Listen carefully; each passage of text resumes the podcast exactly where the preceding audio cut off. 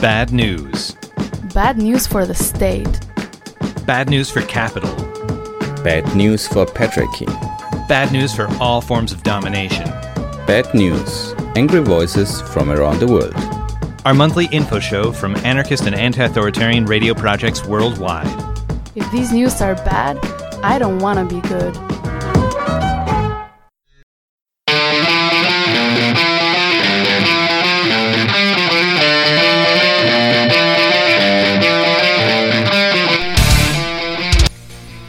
Hello all, hope you are fine. Here is Bad News 35 episode by the A Radio Network for June 2020. In this report, we're listening news from around the world by the angry voices of the Final Straw Radio from so-called United States of America, A Radio Berlin, Radio Fragmata from Athens, Greece. Invisible Radio, an anonymous collective in Greece. And Rose, radio zones of subversive expression from Athens, Greece. Well, let's go.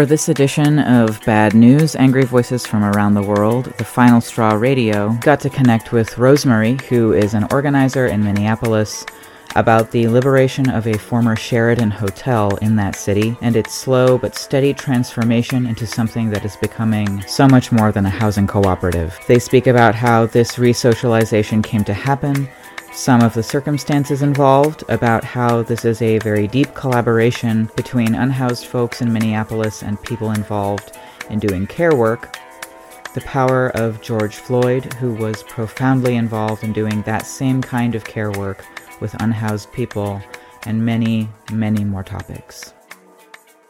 My name is Rosemary. I use they and she pronouns. I live in Minneapolis, occupied Dakota land and I have been a part of the efforts here to make a new place to live for mm-hmm. about 250 people now at the former Sheraton Hotel near Lake in Chicago. So I can really only speak to things in my neighborhood. There's been pretty tight knit community, and there's uprising that seems to have spread really far at this point. point, and it's complicated. There's been buildings that have been burned and businesses that have been looted or or whatever. And it's went on for days. The landscape right now feels very different and it's still evolving. There's a lot of energy that's going into a lot of different directions right now. And so sort of the, the scene would be during the day people would be out with brooms and trash bags and like bringing mm out a grocery store's equivalent of food donations side of the street and then go out at night and do it all over again. um, and there's certainly a lot of excitement that has come with things like burning the police station and multiple banks mm. and large corporate retail outlet stores. And there's also a lot of consequences from that in terms of a lot of disruptions to basic needs things for people. A lot of people had to evacuate their houses during the night. Uh, there's a number of people who lost their homes, especially if they were living above businesses. Everything has changed. And I'm just trying to think about what it's going to look like next and think a few steps ahead. This is an area that's already faced a lot of gentrification, and it's very possible that this could accelerate that if there isn't strong organizing to address some of the land issues that we're facing right now. I think that the efforts with uh, commandeering this hotel will really help with propelling that in the right direction. It's building on, in general, just some very strong organizing that's been happening, particularly around housing issues, Uniting Tenants organizing, with people who have been organizing around homelessness and unsheltered homelessness, harm reduction work, and public housing. I'm very, very excited about the ways that these different communities and movements are coming together in a way that I've never seen in the city, particularly in the realm of people experiencing homelessness. A lot of that happens through nonprofitized, professionalized settings, and many of us work in that industry, and that can be a limiting factor when it comes to being able to imagine more radical changes. And George Floyd was the catalyst. George Floyd worked at the largest homeless shelter in town for three years. So there's a lot of people that are now living in this former hotel that knew him. There's no way to, to conceptualize this having been possible without the power that he's given to all of us. And it became possible. So we're just doing it. I do just want to make sure, though, that it's understood that this was something that we've been organizing toward for a while. And that organizing work was based on really deep relationships that people have with people who are experiencing unsheltered homelessness in particular, and the relationships between uh, particularly care workers and people who are experiencing unsheltered homelessness. Unsheltered homelessness experiences, there's just massive racial disparities. And so that just needs to be very named and clear. And so these are deep relationships that were expanded upon through the mutual aid organizing efforts that people have been doing all over the place in response to the COVID 19 pandemic. And so there's this really smart groundwork laid where we use mutual aid efforts as a deliberate response to be outside of state control to provide a wedge to force public sector and nonprofit sector to pay attention to unsheltered experiences. So with a stay at home order, closing like transit and closing libraries and closing public spaces. The shelters are full. There's nowhere to go. People's hustles dried up. And by sort of really strategically and smartly mobilizing the urgency of the COVID 19 pandemic and expanding the like base of who is involved in this to be more than industry workers made this possible. It created conditions for people to have true, real relationship with our neighbors. So those relationships were worked on really deliberately. And around the country, I mean, it's just obvious when there's empty hotels because the industry is failing due to the pandemic, but there's people that don't have a place to live. In Minnesota, it's 82,000 hotel rooms and 20,000 people who are homeless. There's no resource scarcity problem when you do the math. And there's been a lot of effort to reduce the concentration of crowded shelters, to reduce the spread of COVID. There's been a lot of like institutional responses, and it was never enough. It was like systematically disenfranchising and people who are unsheltered and not part of like a formalized coordinated entry system, like this poverty management model, this technocracy of how we we deal with this problem of homelessness. And so that's the model that we've all been like trying to challenge mm. and that we're all socialized into working and just thinking in. And the mutual aid work not only allowed for more people to have real relationships with unhoused neighbors, it also allowed those of us who've been working in the industry for a long time to be able to shift the way we think about things and, and expand the imagination. The play by play of how we pulled off was trying to be very deliberate about exhausting all other options and then moving somebody in here and then refusing to leave. It was exactly the right moment because the need was just really, really obvious. The first night that we had somebody come in here, the curfew had just been instituted. The National Guard was invading the city as we were moving them, the guard was like approaching with this like massive platoon of hundreds of guardsmen and like these armored vehicles. It was super surreal.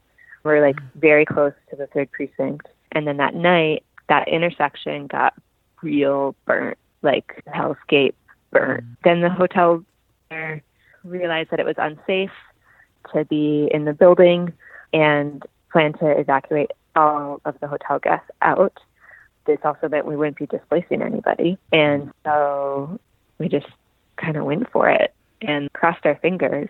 We have a lot of support offered through a lot of different county or state and city and and it's complicated Mm-hmm. um, because those things can come with strings attached. So we are taking our time and are really adamant that it will be the residents that will decide how this land is held. It's been a lesson in stepping into power, and people are still here, like, and they're worried about getting kicked out, and they're worried about this and that, and it's sinking in. The resident meetings, people are starting to say things like, "I used to be homeless." It's majority Native and Black residents here. There's a woman who was talking the other day and saying, "We got our land back," and that's that is the fucking analysis to remember with this is like it's not about having rooms. Mm-hmm. It's at a really deep and fundamental level. This is how we can redistribute land. Housing is land, and we're in need of some massive land and resource redistribution. Mm-hmm. I hope that we're able to shore it up and support in a way that lets that be the analysis that comes to fruition and it doesn't get sidetracked. The housing people is a way of boosting people's health and community health. The housing people in this building may have kept this building from having been burned down. This is a way of um, providing for health and safety in our community, not just for now, but for the long term. Like we we need to be thinking really carefully about how we're going to be responding to not just to COVID and not just to the aftermath of riots or uprising, but to this global economic depression that we're entering. And like, how are we going to mobilize our community resources? What are we going to be doing differently? The other thing that I'm excited about too right now with this project is the union workers from Unite Here who used to work in this hotel. They had been laid off, and today the union workers came. I just, I'm like, the the relationship between like how we use our labor, how how we are grounded on the land that we're on, like how like all of these things are just like it just feels really deep right Mm. now. Like this is like this feels like a deep, deep change that has shifted and there's just like there's a way to go back now. The union workers came back to see what we're doing here I see. and see how they can offer support for what's happening. And I'm hopeful that there can be an ongoing relationship about how organized labor and the workers who were here can be working together with the ongoing efforts here. I mean, just as a connection point too, like shelter workers like George Floyd, it's not like a high income job. Mhm. Like one of the shelters in town, the starting wage is twelve dollars an hour. And meanwhile, like spitting distance from here, the building that was not burned was like this new condo development where it's these tiny rooms with Murphy beds for like fourteen hundred dollars a month. And I'm just really inspired by the different movements that are coming together to learn from each other. People are working their butts off to like keep this going. And it's not like it's not like easy, you know. There's a crisis around every corner, but we're doing it. The number one way to support would be to organize in your own communities. We're pretty overwhelmed right now with trying to build everything up from the ground. I'm, I'm just thrilled to be able to share this story, and I look forward to seeing what other people end up doing. Thanks a lot. Sadly, we got word yesterday that the Sanctuary Hotel was being evicted by the city of Minneapolis. But we feel like this interview contains important lessons on the necessities required for meaningful long term organizing. All of the online platforms for the Minneapolis Sanctuary Hotel are still available. You can find them on Facebook by searching their name, through their website, which is sanctuaryhotel.org, and donate to their GoFundMe linked on their website. For a longer version of this interview, go to thefinalstrawradio.noblogs.org. For this episode, we arranged a telephone meeting with May from eVibes in Dresden and talked about her new campaign, Abortion Stories Let's Break the Silence. In the campaign, eVibes is calling out to you to share your abortion experiences with them by sending a postcard, video clip, or audio report. Then we spoke about the political strategies in these isolated times, and of course, we also spoke about support, solidarity, and public actions. If you want to send them your story, just send it to abtreibungsgeschichten at. All further information on the content, the campaign, and other addresses can be found on the eVibes website at evibes.org. But for now, enjoy listening to the interview.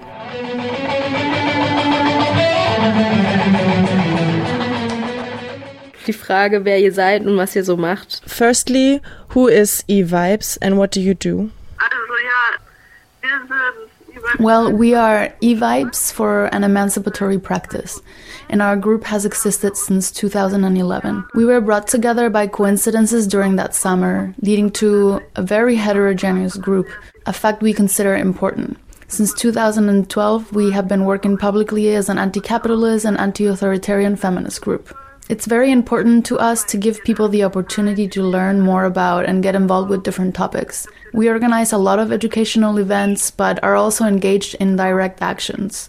We had organized a camp once and are doing a lot of networking. To us, it's important that we are easily accessible and approachable to people from all parts of society. Yeah, that's about us.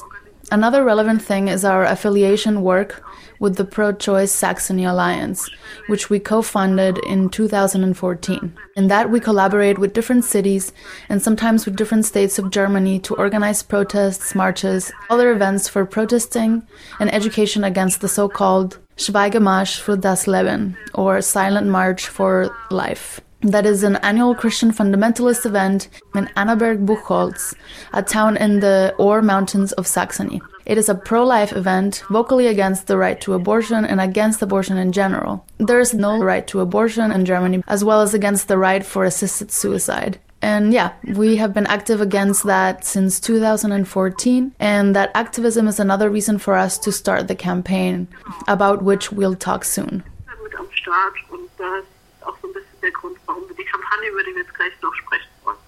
Wie läuft das denn jetzt genau mit eurer Kampagne? Wie kann man da mitmachen? How does your campaign work exactly? How can one participate in it? Mal schreibt, was auch immer man möchte, um einfach ähm, One writes whatever they feel like, simply to show that we are there. But we also want to show that the reasons people choose abortion and the lives they live are very different. There isn't one cookie cutter person who gets pregnant and somehow ends the pregnancy and is then sad or happy or whatever. The situation is very different and unique every time, and we want to make clear that those quote unquote post abortion syndromes do not exist the way they are often portrayed. There may be people who may think about it afterwards, but that remains more of an individual matter, just like how people deal individually with decisions in their lives. Kannst du noch mal für alle, die das nicht kennen, noch mal erklären, was es damit auf sich hat mit diesen Could you explain what these post abortion syndromes are all about? Na, es gibt die Theorie, die vor allem von AbtreibungsgegnerInnen Well, there's this theory which is specially advocated by the anti abortion crowd, and that theory found its way into the mainstream media because Health Minister Spahn wanted to launch a study about it. The main idea behind it is that after someone has carried out an abortion or termination of pregnancy, they are unhappy. They claim that there is some standardized feeling afterwards and that it's kind of negative. That would be my explanation. The theory says that people are just unhappy afterwards, regretted, or at some point in their lives say that they regret it before. bereuen oder an irgendeinem Punkt in ihrem Leben sagen, dass sie das bereuen. Okay, dann würde uns natürlich noch interessieren, es ist ja gerade schon auch eine besondere Zeit und es gibt Okay, we would also be interested in the current situation. At the moment, it's a peculiar time and there are new political challenges. How are you managing with it? Does the corona crisis affect your political work? And if so, how? And how are you dealing with it? Also ich würde es auch so zweiteilen in Bezug auf diesen I would split that question in two. Regarding the Annaberg Buchholz campaign, the protest and in general, of course it influences us. Talking about the different aspects of terminations of pregnancies, there is the fact that many people no longer have access to abortion options, and there it requires a more intensive political intervention. We work to stop compulsory counseling. In general, those should not exist anymore. But at least in these times, where compulsory counseling sessions have not been possible and the online counseling sessions are not accepted by many federal states, as you don't get a letter that you have completed the counseling. Without this counseling letter, you cannot have an abortion at all. In the past weeks, our work in that field has become particularly important, and also we work towards options for carrying out abortions independently at home, as it might not be possible to go to a hospital or a clinic due to lockdown or quarantine situations. At least here, it is not the case that abortions have been completely prohibited like in other countries, where they consider abortions as unnecessary medical procedures.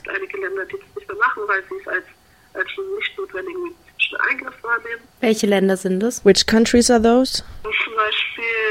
In some states of the USA, as the topic is on a state level over there. Except for Moscow, where the right has been won, that is the case all over Russia. In Poland, they tried, but that's on a different level because they are trying to stop any possibility of having an abortion. And then there are many more governments that say that this procedure is no longer being done, especially the US, whose statement was loud in the media, and that they will only allow necessary medical procedures to take place. But for people who want an abortion, it's a necessary medical procedure which cannot be postponed. Concerning mobilization for our demonstration, we are in a situation in which we can no longer hold mobilization events in the classic style. We hope that the demonstration will take place and it has already gotten a permit. We assume that it will. In Saxony, there are further easings of the measures on Monday, but the entire mobilization is different than before. There are more online formats being offered. And I believe this is in general similar to political work currently. The restrictions on clubs are causing a decline in community life. There are no easy options for holding events and registering demonstrations anymore, which means that there are fewer political structures available. Last week, there was a demonstration in Dresden where only 15 people were allowed to participate, and there the personal data of the participants had to be saved for two months in order to be able to trace the infection chain in the case of an infection. These are simply repressive mechanisms, which are already problematic, as not everyone wants to hand in their data, and those are only small events anyway. In these times, we need to find different ways to get into the public, also without social media, because not everyone has access to it. Here, we require other strategies.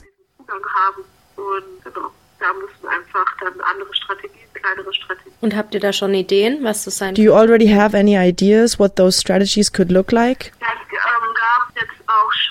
Every now and then there have been photo campaigns in such a way that smaller groups have taken pictures and one can distribute them. But again, this is an online thing. Still, this creates moments of community with people. We as eVibes have run a relatively large campaign in Dresden about the coronavirus and the danger of domestic violence and dealing with psychological problems, which are intensified by lockdowns or quarantine that have only risen now. In all parts of the city, we have distributed stickers and flyers in mailing boxes and have hung posters to raise awareness, asking people to be alert and support each other, and corresponding support numbers that can be called. Those are the kind of things we've been doing now, and those are the ways we can be active during these times. Another thing that has happened more and more are small speeches you can do when you're standing in the line at the supermarket, and by this, bringing a topic to people's minds. I think that in this way you can also raise awareness. That's not like a demonstration with hundreds of people, but it is somehow present in people's everyday lives.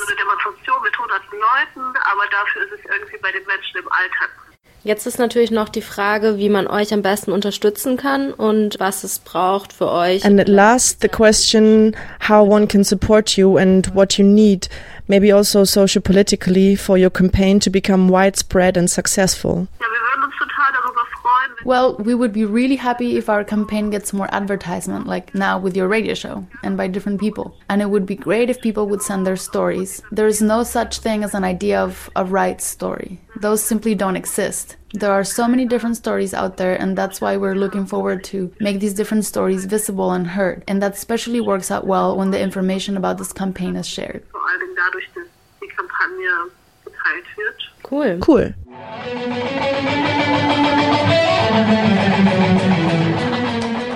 If you want to know more about this project and maybe send in your own personal story, you'll find all links either on our website aradio-berlin.org or on the English language page of evibes.org.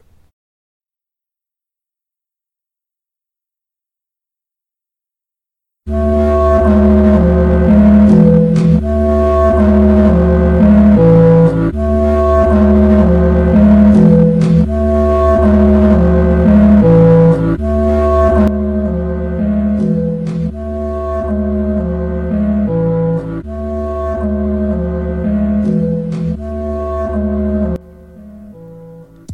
Hey, here's Radio Fragmata.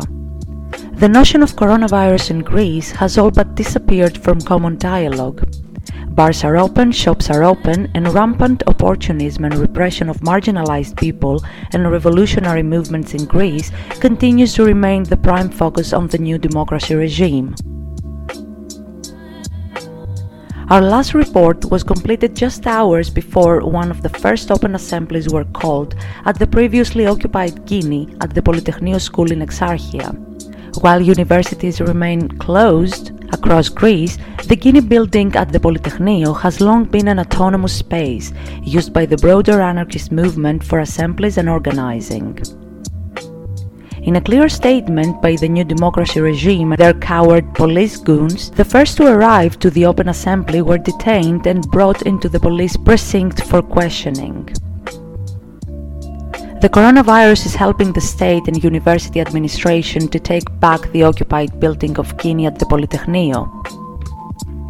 And further, a plan to eradicate the notion of universities overall being a safe haven for revolutionary organizing in Greece.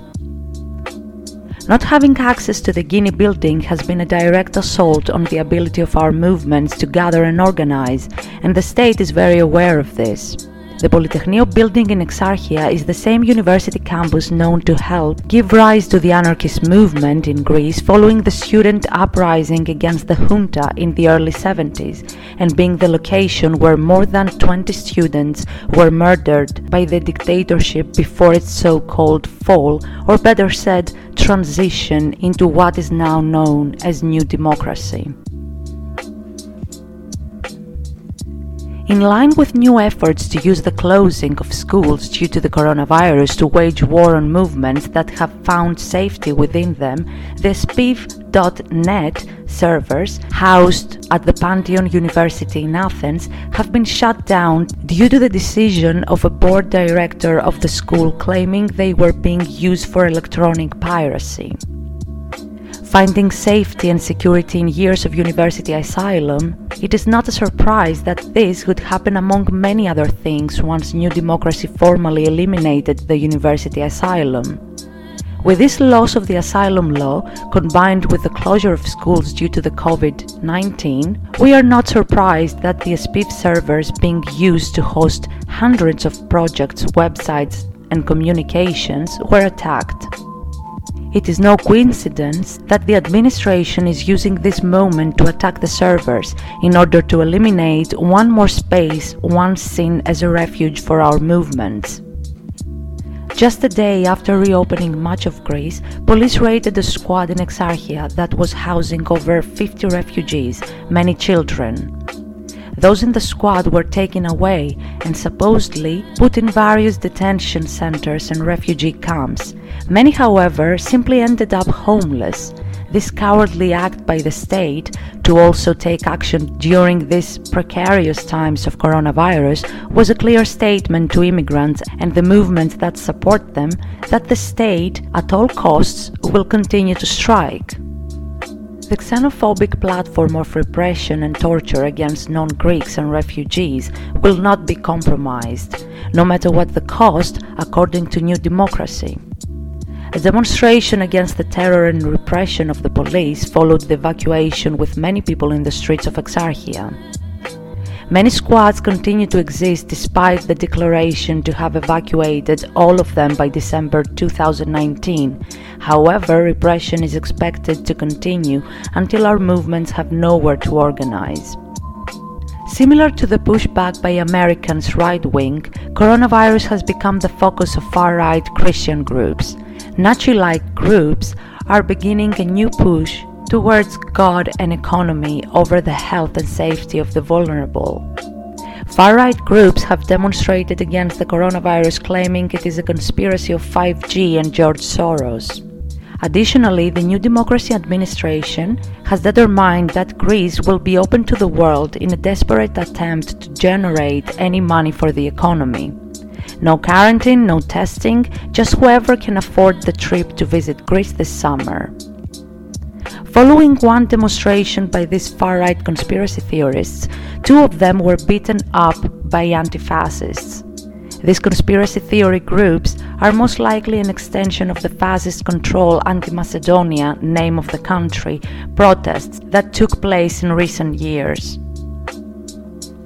Other than blindly opening the country to tourist money over the health of the vulnerable, the new government is also pushing forward its campaign to rape and village the land of Greece. Various projects, from mining, plundering of natural resources such as drinking water, and the construction of so called green energy projects, continue to threaten village communities across Greece.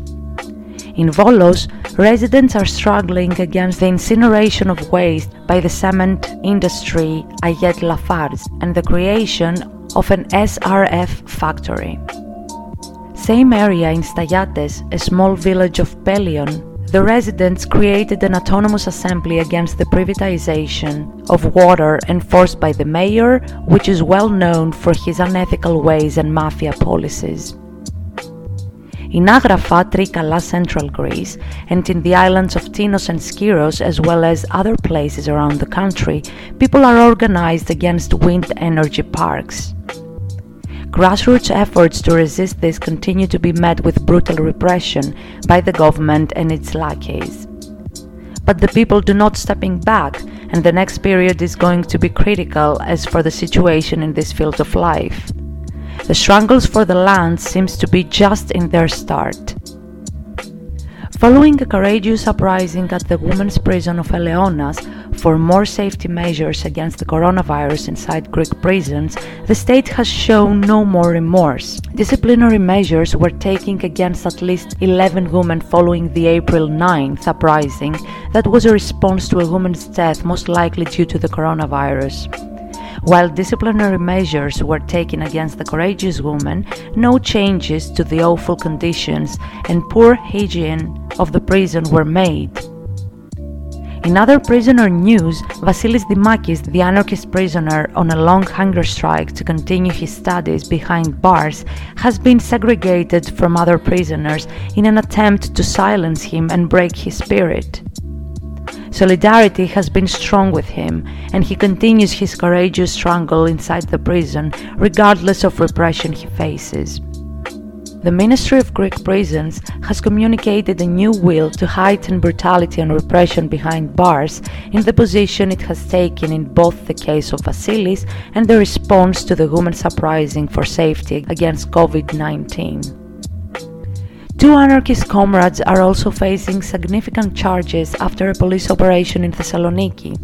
In the early hours of May 27th, in Thessaloniki, Greece, two anarchist comrades were arrested in an alleged attempt to place an incendiary explosive device at the house of an ex member of New Democracy and current president of the Deposit and Loans Fund, Dimitris Stamatis. The Greek media claims that one comrade was seen by police observing the politician's residency, while another was allegedly caught trying to plant the explosive devices. One was arrested immediately, while another was arrested some hours later riding his bicycle. A police operation followed the arrests. Police raided the accused comrade's home, plus various other homes of alleged anarchists throughout the city. The police then used this response operation as an opportunity to raid four squads in the Anopoli area of Thessaloniki, where they arrested briefly 10 comrades. The two anarchists stand accused of multiple felonies criminal association, attempted bombing, attempted arson, possession and manufacturing of explosive material which could cause danger to human beings, violating Greek arms laws, and resisting authority. Following a court appearance on June 1st, they were released from pre-trial detention in compliance with the following terms to report to the police station three times per month, to not be able to travel out of Greece, and to pay a bail of 20,000 euros by the 15th of June. Solidarity events are happening in order to meet the financial demands of the court for their release. Various solidarity efforts with the US insurrection have taken place and will likely continue. Banner drops have happened across mainland Greece and its islands, as well as huge graffiti installations of solidarity with the uprising. Educational events continue to happen as well in order to help people to understand the complicated political climate of the United States. With small demonstrations of solidarity happening across the country, the most notable event was a march of 3,000 people to the US Embassy from the Greek Parliament. Upon arriving to the embassy, stones and Molotov cocktails were thrown in a flurry of resistance against the riot police protecting the building. The demonstration marched away from the embassy following a response of tear gas by the police. Small clashes took place and various small attacks had also happened in the nearby upscale neighborhood of Kolonaki. The police were humiliated by the videos of Molotovs being thrown outside the US Embassy and decided to beat and arrest demonstrators at random. Some arrests were made and trials are pending. Successful solidarity actions with the insurrection in the USA also took place on June 12th in the Nea Ionia neighborhood of Athens. A communique and video can be seen claiming responsibility for throwing multiple Molotov cocktails at the police station. The individuals all escaped without arrest, and the police officer standing guard ran with fear. The action was claimed anonymously by a group calling themselves the George Floyd Revenge Unit.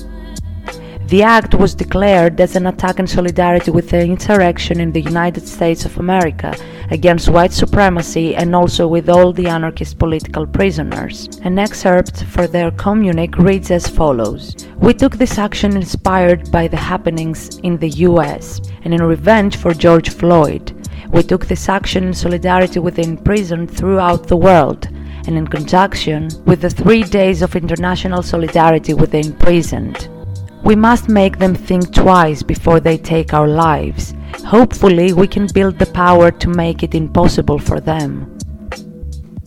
For black liberation, death to the state, attack the police, destroy the system, loot the world.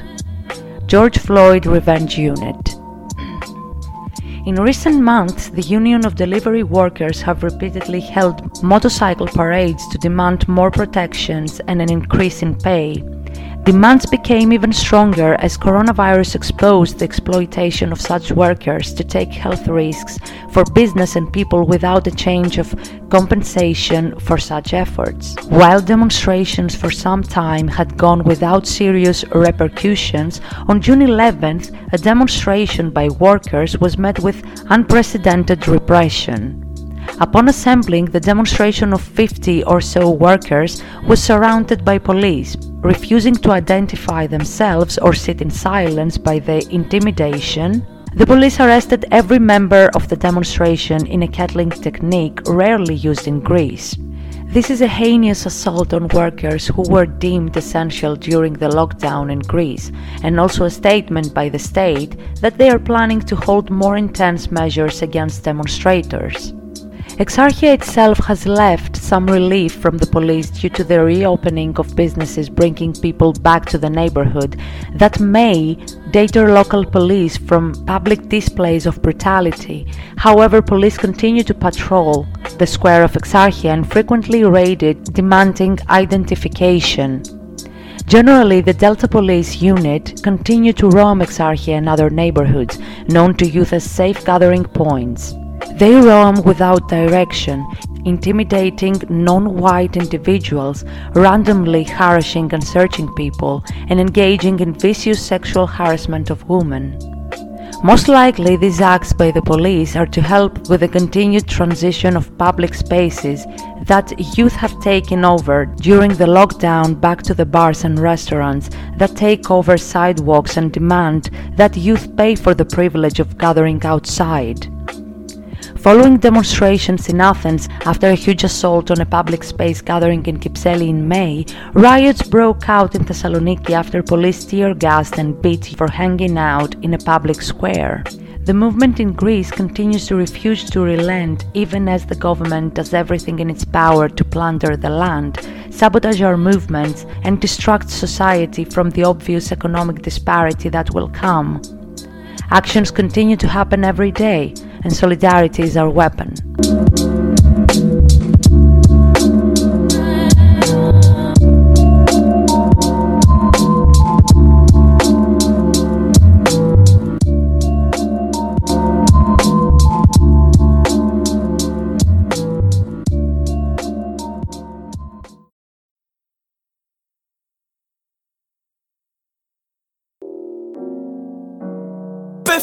Όταν πέφτουμε, πέφτουμε πάνω τους. Πέφτουμε πάνω στα κεφάλια τους. Οι ευχές τους γίνονται κατάρε του και έχουμε. Και έχουμε. Ένα κόσμο να αλλάξουμε. Πέφτουμε. Πιο συχνά από τα αντέχουμε. Μα μαζί σου λέω το έχουμε. Να σηκωνόμαστε μαζί να πέφτουμε. Πέφτουμε. Μα όταν πέφτουμε, πέφτουμε πάνω τους. Welcome to the Invisible Radio Show. Τι κατάρε του και έχουμε. In the program today, we will present two sections. The first section will present the voice of people considered illegal by the state and forced to stay at home during the lockdown in Greece, and of migrant people living in Amygdaleza, a migrant detention center close to the city of Athens. In the second section, we will provide a summary of the latest incidents in camps, prisons, and detention centers in Greece. Since New Democracy came to power in July 2019, campaigning on a platform of law and order, they have hired over 2,000 new police officers. There has been a focus on DIAS, the motorcycle based cops who move in groups of between two and eight bikes.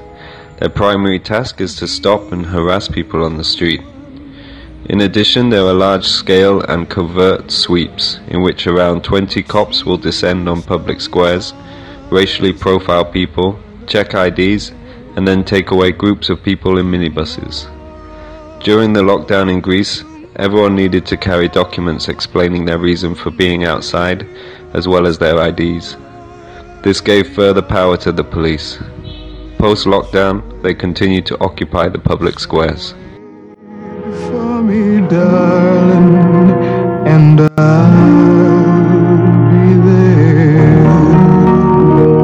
I am a 20 year old student, and the purpose of this message is to inform you about the difficulties I am going through in Greece.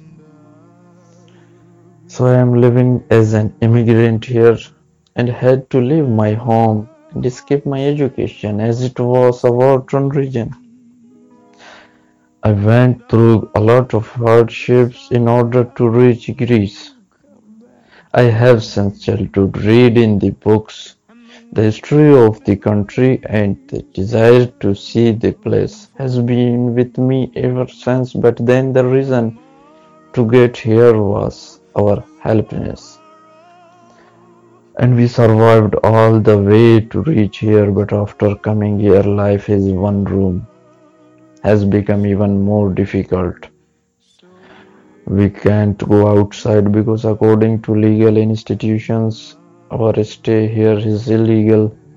Police can catch us wherever they see us and deport us back to where we came.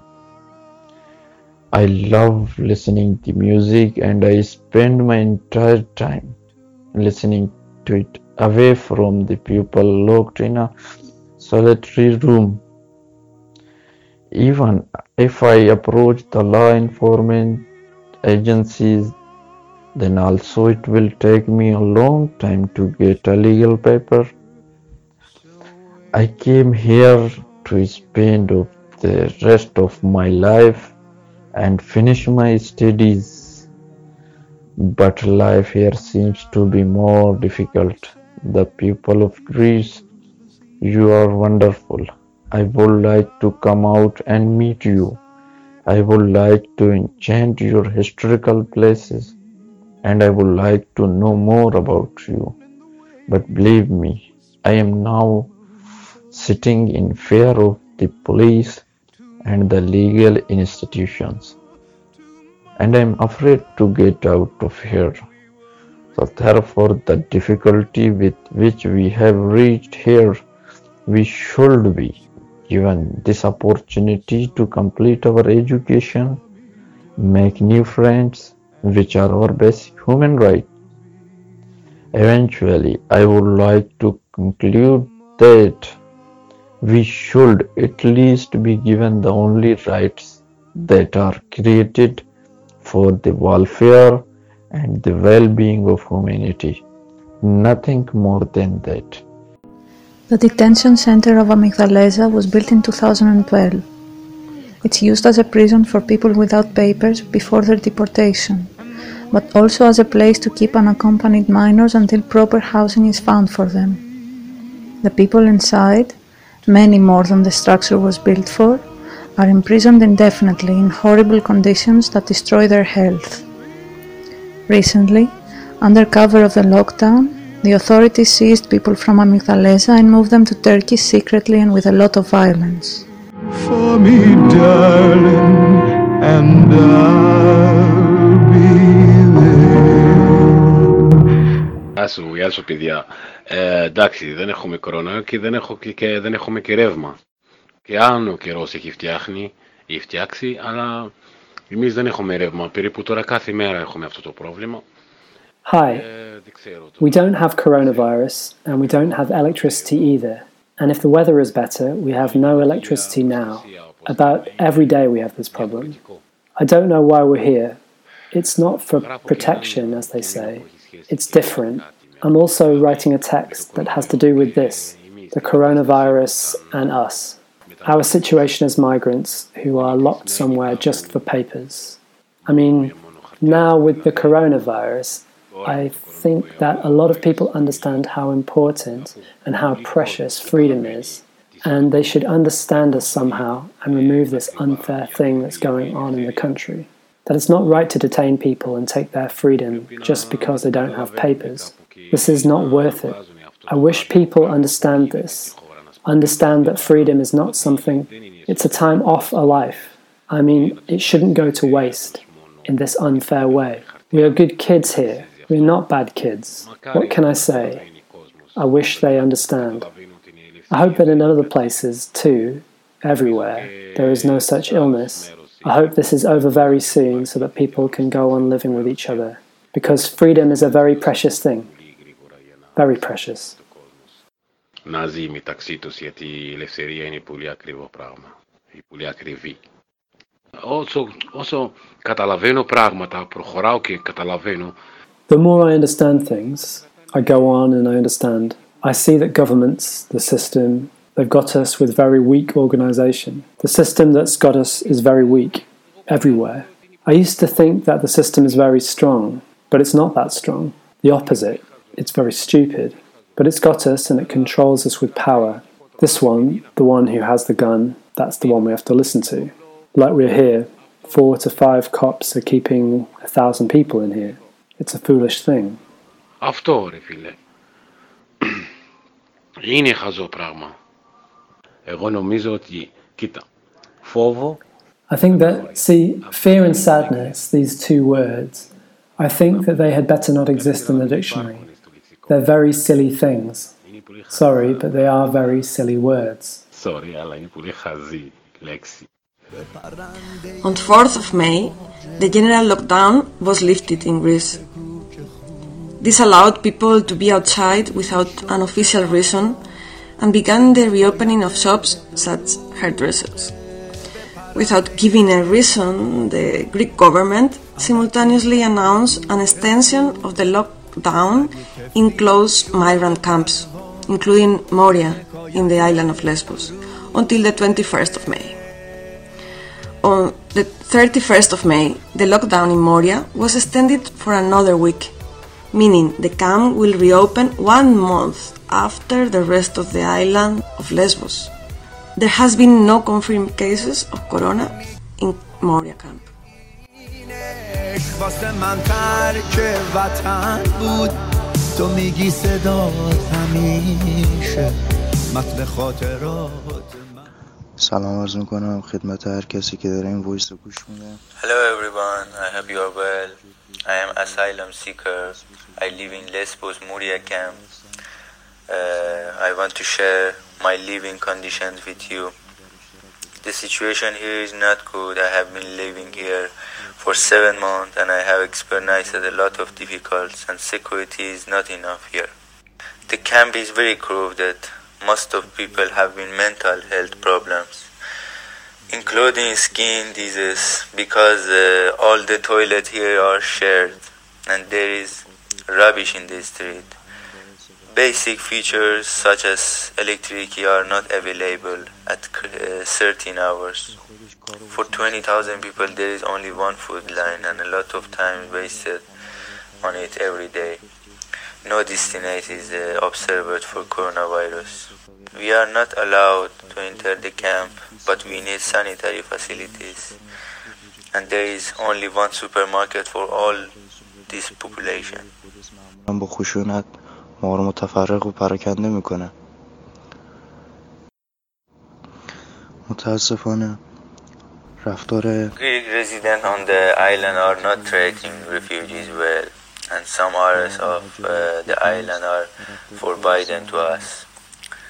Last month, the only school for asylum seekers was set on the fire, and there is no longer a school. And finally, our most important problem is in the long uh, process of refugee migration, and we don't have a lawyer to defend our case. Thank you for listening to me. چوب رو آتیش بزنم و غذا تهیه کنم و درست کنم من میگم اگه میخوندم واسه خاطر دلت بود تو میگی طلوع من باش We invite anyone to contact us and share their experience, stories, or thoughts. We welcome people to express themselves in any language and we will find translation. Please contact us by email at invisible.radio at protonmail.com.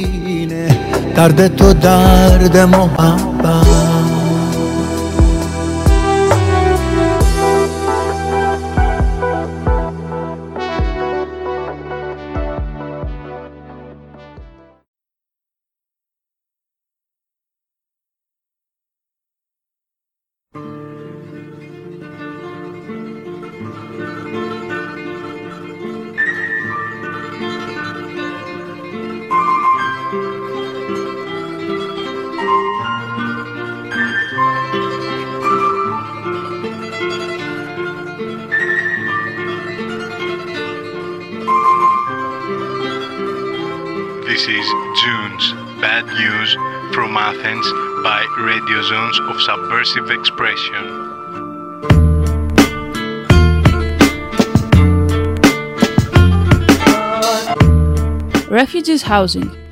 In March 2020, Greek law was changed, with refugees and beneficiaries having to leave their homes within 30 days after being recognized.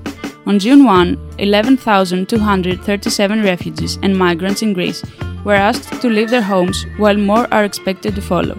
In the midst of the uncertainty due to the pandemic that poses a danger to refugees and migrants in Greece, they are now called upon to find and secure their own housing. Deportations.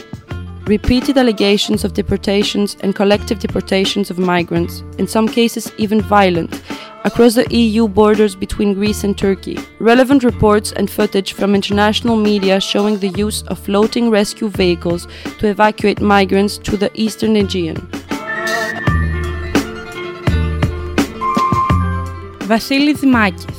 At 28th of May, prisoner Vasilis Dimakis, after 300 strikes during the last two months, won his right to education against the vengeful Greek state. The state deceived him three times and publicly slandered him in the Greek parliament and mass media for his political actions inside the prison, depriving him from the right to continue his studies in political science in the University of Athens.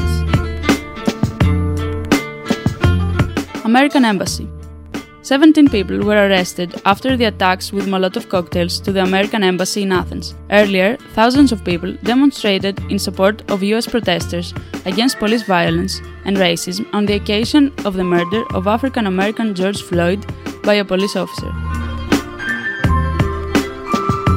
Environmental. New environmental bill that sells water to private individuals and opens the way for privatization in nature showcases what small environmental movement has been fighting for so long.